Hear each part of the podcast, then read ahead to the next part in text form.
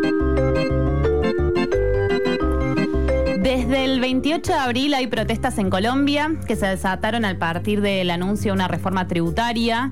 Eh, la misma trataba sobre nuevos impuestos como el aumento del IVA en productos de primera necesidad, que claramente después se terminan trasladando a un aumento de precios. Y si hablamos de alimentos de primera necesidad, claramente va a golpear a los sectores populares y a los sectores medios. La reforma también buscaba incluir un impuesto en servicios públicos en algunos de los estratos. Eh, estratos allá serían como los niveles socioeconómicos en Colombia e impuestos en rentas, pero que nuevamente afectaba también a los sectores medios. A partir de dichas medidas comenzó un paro que hoy tiene más de 10 días con movilización en las calles en distintas ciudades de Colombia. Empezó en Medellín, en Cali, en Bogotá y en las más grandes. La respuesta del gobierno de Iván Duque fue y es violenta y sumamente represiva. La fuerza de seguridad, que es la policía, y allá existe lo que se llama el SMAD, que es el Escuadrón Móvil Antidisturbios. Eh, ha dejado muertos, muertas, mutilades, víctimas de abuso sexual, detenidas y bueno, y obviamente la respuesta de mucho enojo por parte de la sociedad. No sé si vieron las imágenes, pero sí.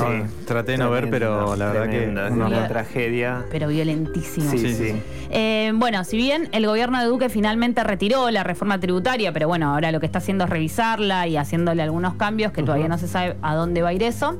Eh, decidieron incorporar una medida que da la orden de militarizar los centros urbanos, eh, justamente donde estaba la organización popular y la movilización, bajo la figura de asistencia militar. Ahí va. Que lo que hace en parte es legitimar ¿no? toda esta violencia y la sigue replicando, o sea, como la que la estrategia del gobierno básicamente es perpetuarla y legitimándola, ¿no? Dándole como este a la oficial. Sí. Totalmente.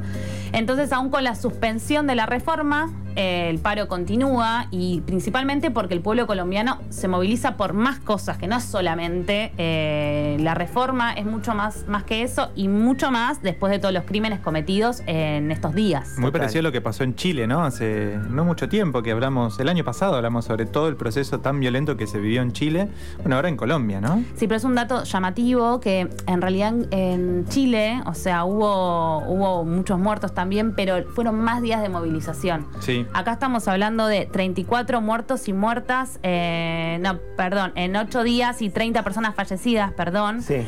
Y en 8 días nada más. Eh, por ejemplo, cuando fue el caso de Floyd, en 34, eh, en 150 días hubo 34 muertos y muertas.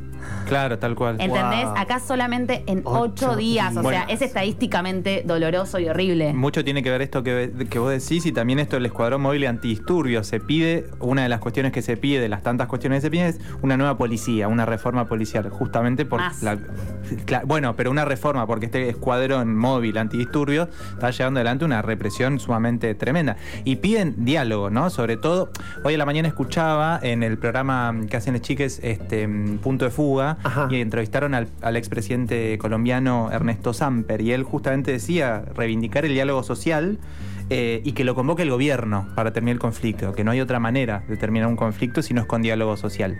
Así que para tener en cuenta. Sí, militarizando las calles lo que estás haciendo, o sea, no estás no sino estás, em, estás generando más miedo, más terror.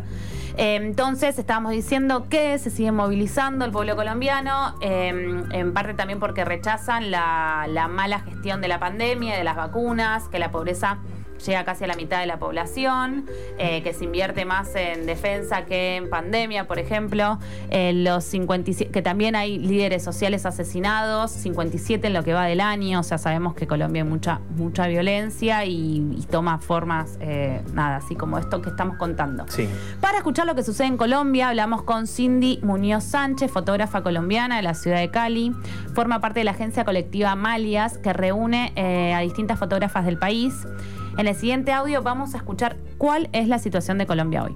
Las personas, además de estar en las calles por la reforma tributaria, también lo están por la reforma de la salud, la reforma de las pensiones, pero en gran parte por el respeto a la vida, el respeto a la dignidad. Es increíble que con unas manifestaciones que comenzaron pacíficas y que pues tuvieran una represión tan grande por parte del Estado que se violentó violentar tanto a las personas eh, hasta el punto pues de que muchas personas fueron asesinadas a manos del SMAT y de la policía. Creo que las personas en este momento ya están cansadas de cuando por fin lograron dejar de tener miedo y lograron expresar inconformidad, expresar que ya pues no quieren que las siga robando, pues eh, se les se les reprima tanto, ¿no?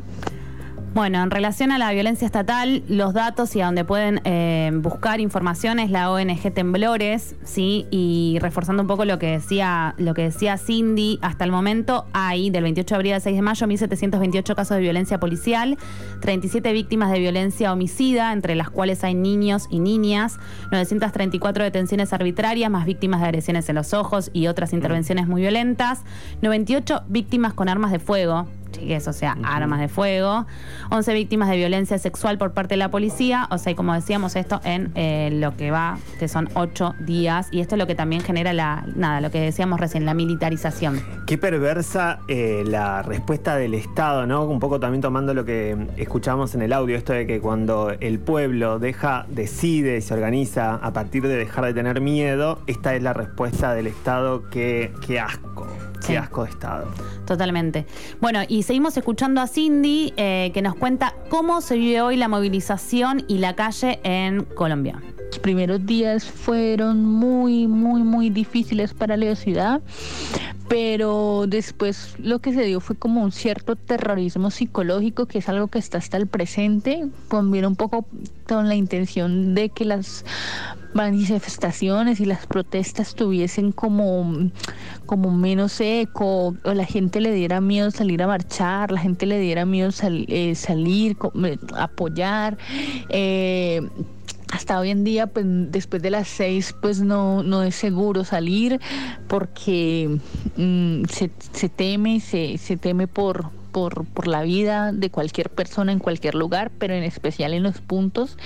Em, la represión se ha ido para otras ciudades. Entonces nosotros acá en Cali nos sentimos en este momento, digamos, todos los días como los días de terror que vivimos los primeros días, aunque hace tres días se dieron unas masacres muy fuertes, las personas siguen de alguna forma firmes, la minga indígena sigue apoyando, hoy estuvo el pueblo Misat y ayer también en Cali.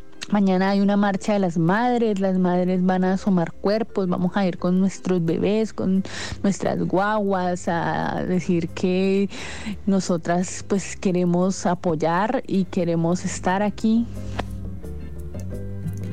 Bueno, qué, necesaria la nada, la, y poner el cuerpo en este momento. Y también es, es interesante lo que cuenta Cindy, que es lo que no cuentan los medios hegemónicos también, que es todo lo que, la organización popular que se construye en las, las redes, ¿no? Como eso que, que va más allá de lo que, incluso lo que no se está mostrando, o sea, porque tampoco se está mostrando las violencias que está haciendo la policía, o sea, lo que muestran después son los disturbios, como nombran, ¿no? Y que, que pasa mucho acá también, que hacen los mismos los medios, ¿no? Después de una movilización o de un encuentro de mujeres y ciencia, etcétera, muestra, no sé, que hay una iglesia pintada, por ejemplo. Sí, sí, sí. Eh, esto también viene de Latinoamérica, ¿no? Como la resistencia y la manera en cómo enunciaba la organización y cómo están pensadas de lo simbólico, eh, cómo se va a ocupar la calle, me parece que también es estos aprendizajes de época, ¿no? Digo, es una época de mierda y es una catástrofe, pero rescatar eso, ¿no? Rescatar ese que los movimientos y las organizaciones efectivamente le están poniendo también esa carga poética a a, esta resistencia. Bueno, qué lindo lo que decís porque justo da, pie al, último audio que, nos cuenta Cindy, o sea que como decíamos es fotógrafa y forma parte de la agencia colectiva Malias, eh, que comenzó hace, hace pocos meses y en este contexto tuvieron que, o sea, hace dos meses más o menos me decía que habían arrancado y tuvieron que, bueno, sacar las cámaras y dar cobertura y visibilidad y eh, ponerse en red con otras, con otras fotógrafas. Y acá nos cuenta también en este contexto de desinformación y de miedo y demás, lo importante que es esto, ¿no? que, que, medios alternativos, que, que, personas organizadas estén dando la visibilidad que los medios no está dando y obviamente tampoco el gobierno. Escuchemos el siguiente audio.